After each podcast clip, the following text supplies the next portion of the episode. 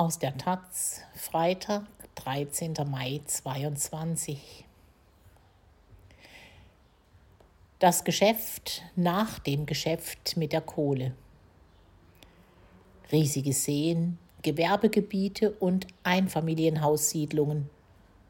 Es gibt die ersten Pläne für die Zeit nach dem Braunkohleabbau.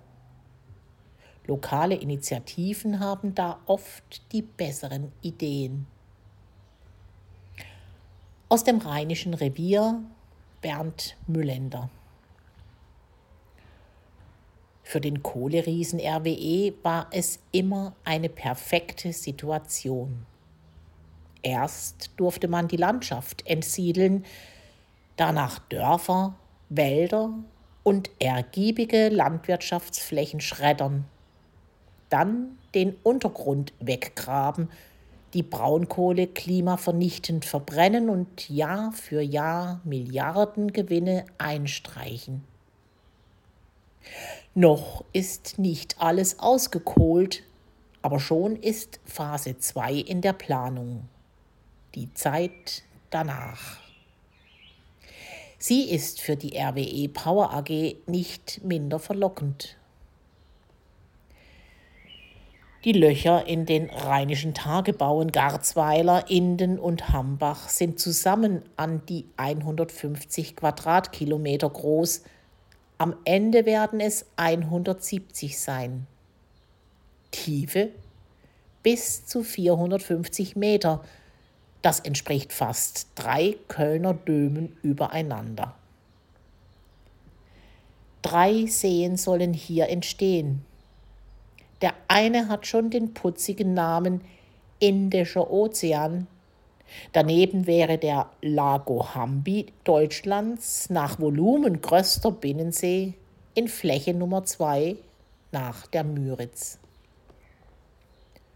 Und das Wasser? Bei Dormagen, 25 Kilometer entfernt, laufen derzeit die Vorbereitungen, den Rhein anzuzapfen. 2020 hat die Laschet-Regierung RWE die Erlaubnis dafür erteilt. 18 Kubikmeter pro Sekunde sollen einmal durch ein gut 40 Kilometer langes System aus 2,20 Meter breiten Rohren fließen. Freizeitparadiese sollen entstehen. Ob das je funktioniert, weiß niemand. Fertigstellung? Die Rede ist von mindestens 60, vielleicht 100 Jahren. Unsere Urenkel, glaubt der umtriebige Naturführer und Hambi-Aktivist Michael Zobel aus Aachen, werden hier als Alte noch nicht Segelbötchen fahren. Zudem fragen er und andere mit Blick auf das Klima Wasser wird knapp. Der Rheinpegel immer niedriger und das zunehmend kostbare Gut soll zu neuen Kunstseen umgeleitet werden. Lukrativ sind die weiten Gebiete rund um die Seelöcher. Das sind die Flächen der Kraftwerke, alte Logistik- und Lagerbereiche.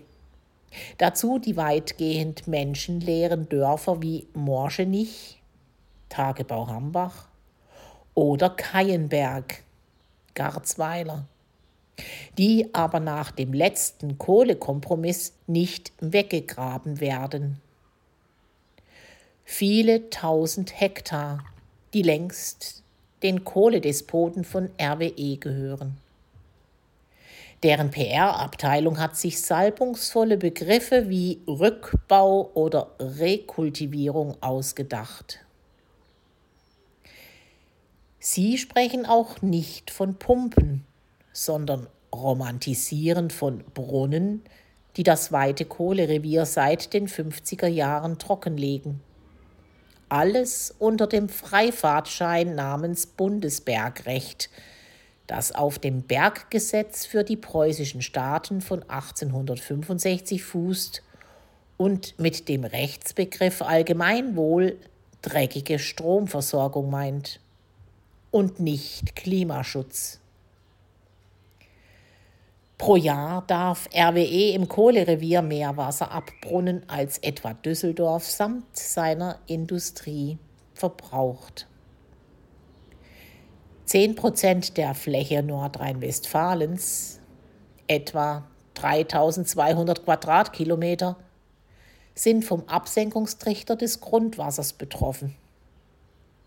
Seit langem prophezeit der Bund für das Trinkwasser langfristig einen hydrologischen Infarkt. Erst kompromisslos dekultivieren und jetzt den rekultivierenden Retter geben. Im Februar hat das Land zusammen mit RWE die Perspektive Strukturwandel GmbH gegründet. Gemeinsam will man Gewerbeparks und Industrieansiedlungen schaffen. Großgrundbesitzer RWE will dabei seine Liegenschaftspower einbringen. Die CDU-FDP-Regierung bestreitet vehement, dass bei so viel offizieller Gemeinsamkeit Kontrollen und Überwachung leiden könnten. Kohlekritische Kreise sprechen ohnehin seit Jahren von NRWE. Ist eh alles eins.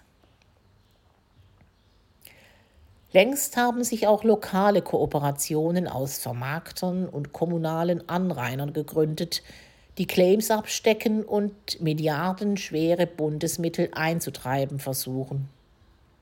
Hier die Indeland GmbH, dort die Neuland Hambach GmbH. Vornehmlich geht es um Grundstücksvermarktung und gewerbliche Nutzung. Auch mal um Forschungsprojekte, etwa für Bioanbau, um neue Solar- und Windparks, die dann praktischerweise RWE selbst betreibt. Das bringt neues Geld und grünes Image. Zudem sollen neue Wander- und Radwege entstehen rund um den zukünftigen Lago Hambi inklusive der riesigen bewaldeten Abraumhalde Sophienhöhe. Dieser interkommunale Hambach-Loop mit zusätzlicher Seilbahn und einem Festivalgelände ist ein weitgehend touristisches Projekt. Beworben wird die Gegend kühn als Gesamtmodellregion für die Verkehrswende. RWE ist die Flächendealerin. An ihrer Angelschnur die Landräte und Bürgermeister. Ihr Versprechen Arbeitsplätze. Bei der Kohleverstromung zählt das Argument seit Jahrzehnten auch nur umgekehrt. Kohle abbauen aber keine Jobs. Den Tagebaukumpels, Baggerfahrern und Sicherheitsbrigaden droht Arbeitslosigkeit. Viele sind Ü50. Eine Frühverrentung bietet sich an und Umschulung für die Jüngeren. Da legen die Steuerzahler immer gern drauf. Ganz andere Ideen der Neunutzung kommen aus der Bürgerinnenschaft. Wiederaufforstung brachliegender Flächen zum Beispiel. Wir brauchen unbedingt eine Biotopvernetzung, sagt Antje Grothus, seit zwei Jahrzehnten bei der Initiative Buira für Buir direkt am Hambi aktiv und jetzt grüne Landtagskandidatin. Flächen erhalten ist der Schlüssel zum Klimaschutz. Statt eines Flickenteppichs an wirtschaftlichen Nutzungen mit Gewerbegebieten. Statt neuem Asphalt und den üblichen Siedlungen von Einfamilienhäusern. Grothus findet es auffällig, wie viele Kooperationen und Verträge noch schnell vor der Wahl getroffen wurden und dass bei den Public-Private Partnerships aus landeseigenen Entwicklungsgesellschaften und RWE-Ablegern in ganz NRW immer die gleichen Geschäfte führenden Protagonisten die Fäden in der Hand haben. Charmant wirkt die Idee eines Radwegs auf der alten Trasse der Autobahn 4, die heute ungenutzt den verschonten Rest des Hambacher Waldes durchschneidet. Von Düren käme man hier lauschig schön Richtung Köln. Die Kosten wären überschaubar. Skizzen der Buierer für Buier samt breiter Nutzbeete als Radwegbegleitgemüse machen Lust darauf. Mobilitätsknoten mit E-Bussen könnten hinzukommen. Am Ortsrand Morschenich westlich des Hambacher Waldes entsteht gerade ein Projekt, bei dem gleichzeitig Lebensmittel und Energie erzeugt werden können. Riesige Erdbeerfelder, überdacht mit Sonnenkollektoren unter Leitung des Forschungszentrums Jülich. Mit solch regionalen wie autarken Projekten ohne Investoren, die aber stückweise zu Ernährungssouveränität führen könnten, sagte Grünen Spitzenkandidatin Mona Neubauer neulich vor Ort, könnten Bürger und Bürgerinnen an der Energiewende partizipieren. Die Region muss sich neu erfinden. Seit Jahrzehnten waren die Menschen hier Spielball der großen Politik. Jetzt können sie selbst Akteure werden. Akteure vor Ort wollen auch Menschen werden, die einst aus Morschenich weggesiedelt wurden. Familie Gerdens etwa will in ihr altes Haus zurück, das nun ja nicht abgerissen werden muss. Die Geschäftsgrundlage Kohle sei ja entfallen, sagen sie. RWE weigert sich. Der CDU-Bürgermeister sekundiert, wird es nicht geben. Sie wären womöglich einem Gewerbepark im Weg. Derzeit läuft eine Klage auf Rücksiedlung. Die künftigen Seeschöpfer von RWE sind auch Seevernichter. Der Lucherberger See zwischen dem Kraftwerk Weißweiler und dem Tagebau Inden wird seit Anfang des Jahres trockengelegt. Der Stausee der Ruhr, 64 Hektar groß, wurde als Kühl- und Brauchwasserreservoir des Kraftwerks gebraucht. Weißweiler, die größte Dreckschleuder der Region, macht jetzt blockweise dicht. Dem See kann also der Stöpsel gezogen werden. Darunter ist noch oberflächennahe Kohle. Naturschützerinnen sind entsetzt. Vernichtet wird ein üppiges Feuchtbiotop, Refugium für seltene Tiere und Pflanzen, das sich in 70 Jahren entwickelt hat. Der verbliebene Rest des Hambacher Waldes wird zwar nicht gerodet, aber er vertrocknet zurzeit schon, weil er direkt an der feinstaubigen Grubenkante liegt. Direkt daneben, rund um das Dorf Mannheim, wo noch neun Häuser bewohnt sind, gräbt RWE derweil weiter.